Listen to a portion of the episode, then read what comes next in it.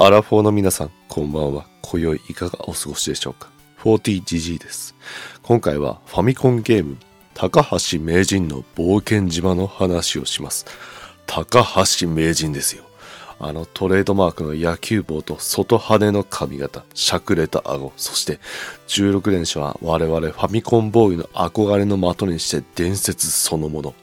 名人の16連射は誰もが習得しようと躍起になってたね。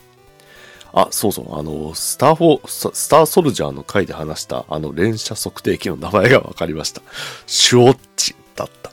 シュオッチ。なんだよ、この名前。まあ、持ってたけどさ。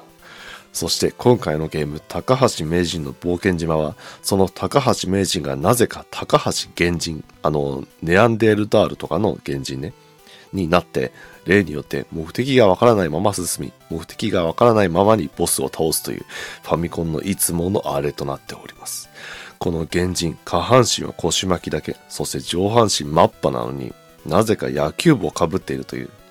まあ、ファミコンは突っ込んではいけないからね。えーゲームとしてはマリオと同じ横スクロールのアクションゲームです。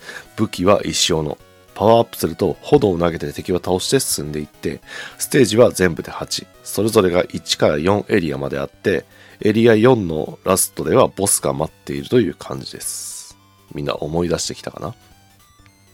で、この高橋名人の敵で厄介なのが、まず空腹。これね、画面上部に満腹ゲージがあるんだけど、これがゼロになるとミスになるんだよね。で、ステージの途中に大量にある野菜とか果物を取ると回復するんだけど、石えっ、とね、岩につまずくと大幅に減る。あと、このゲームね、アイテムは基本的に卵から出現するんだけど、その中にね、稀に、あの、ナスが入ってるんだよ。あの、野菜のナス。で、このナスが入ってる卵を割ってしまうと、顔のついたナスが後ろずっとついてきて、その満腹ゲージみるみる減ってくんだよ。もうナスじゃないよね。悪魔か貧乏神だよ。で、この満腹ゲージがほぼゼロになると、どっかに飛んでいく、その消えるんだけど、その瞬間何か口にしないと一瞬でミスになるんだ。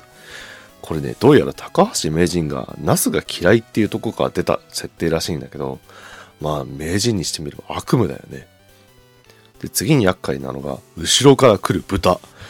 ステージの途中に何の変哲もない花が置いてあるんだけど、それをね、越えると後ろから猛スピードで豚が走ってくるのね。あ、豚って言ってもあの4足、ん？えっと、2足歩行？要は立ってる人型の豚です。で、走りながらジャンプ回避するしようとすると、ちょうど落下地点に豚が来てワンミス。これがね、タイミングよく止まって対処しないといけないんで結構辛い。名人の死亡率ナンバーワンは豚の体当たりでした。で、あとね、スケボー。これ敵じゃなくって、本来はパワーアップアイテムってあるんだけど、一旦取ってしまうとね、敵に当たるまで走り続けるのね。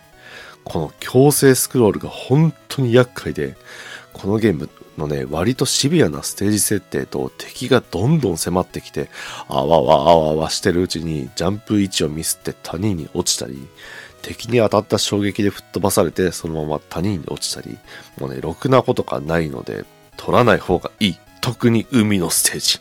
これはやばい。なんだけどね、小学生は取ってしまうんですよ。取らずにはいられない。その先に死が待っていようとも。まあそんな障害を乗り越えて進んでいくと、エリア4でボスが出るんだけど、こいつがさ、動物の頭にレオタードを着た人型の変態なんだよ。大変な変態。頭に石尾の何発も打ち込むと首がポロッと取れて、別の動物ヘッドが生えてスポーンとどっかに飛んでいくんだけど、何なんだろうね、こいつ。えー、じゃあ、ゲームの話はこれくらいにして、高橋名人の話していい？ちょっとね、今回おじさん語りたくてたまんなかったんだけど、高橋名人、まあ言うなればただのファミコンが上手いだけのおじさんなんだけど、当時ってさ、ファミコンやるとバカになるとか、1時間以上ダメとか、とにかく大人たちからのファミコンに対する目が冷たかったのね。だけど、そのファミコンに肯定的で、しかもめちゃめちゃうまい大人が現れたってことは、子供にとってかなり衝撃的なことだったんだよ。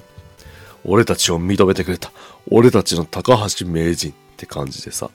で、そこから一気にファミコンブーム起こったしね。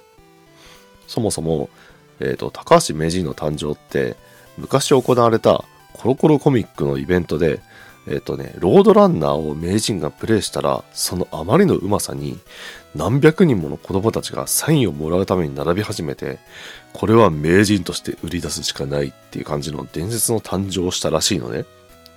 そこか、そこから、あの、スターソルジャーの前身であるスターフォースっていうシューティングゲームで、あの、伝説の16連射を披露して、その地位を不動のものとしたのよ。そしたら、各メーカーから、ウゴのタケノコのように名人と名乗るおじさんたちがどんどん出てきて、まあ、その中でも覚えてるのに毛利名人くらいなんだけどさ、あの人どこのメーカーなんだろうね。ああ、その、力の高橋、技の毛利ってね。で、ファミコン番組で対決したり、映画にもなったりね。そうそう、映画のタイトルがね、確かね、ゲームキング、高橋名人 VS 毛利名人、激突大決戦。もう扱いが怪獣だよね。映画の中でね、あの16連射で、はい、スイカ割るしね。あと、高橋名人で忘れちゃいけないのがテレビアニメのバグってハニー。なんだっけ、子供が2、3人ゲーム世界に飛ばされて、高橋原人に出会うみたいな内容だった。で高橋原人が確かね、原人って呼ばれるんだよね、子供たちに。原人。で、ピンク色の蜂の妖精であるハニーが恋人で、あの子可愛かったよね。実はおじさんね、あの、ピーター、映画ピーターパンのティンカーベルが初恋なんで、当然ハリーも好きです。あとさ、これ実は日本初のゲーム原作のアニメだって知ってる？まあ、どうでもいい話なんだけど。あと一時期、あの、高橋名人逮捕説って出てたじゃん。知ってる？実際は逮捕されてません。完全なデマです。で、逮捕された理由が、あの、コントローラーにバネを入れて16連射を捏造したから逮捕されたっていう、まあ、小学生の考える噂なんでね、許してあげてください。で、出所はどうやら、警察署の一日署長になったのが発端らしい。あの、重ねて言うけど、名人逮捕されてませんので。あとは、あ、ちなみに、あの、コントローラーにバネ入れても、ボタンが硬くなるだけで連射はしづらくなるそうです。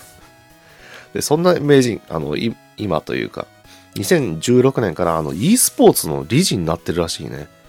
まあ、日本のプロゲーマーの元元祖だから、まあ、なるほどって感じなんだけど。あ、有名な話だけど、ハドソンの給料以外に、名人としては一銭ももらってないらしいです。まあ、今の時代なら大問題だね。というところで、今宵はここまで。よろしければいいね、フォローをお願いします。それではまた次回お会いしましょう。アディオース。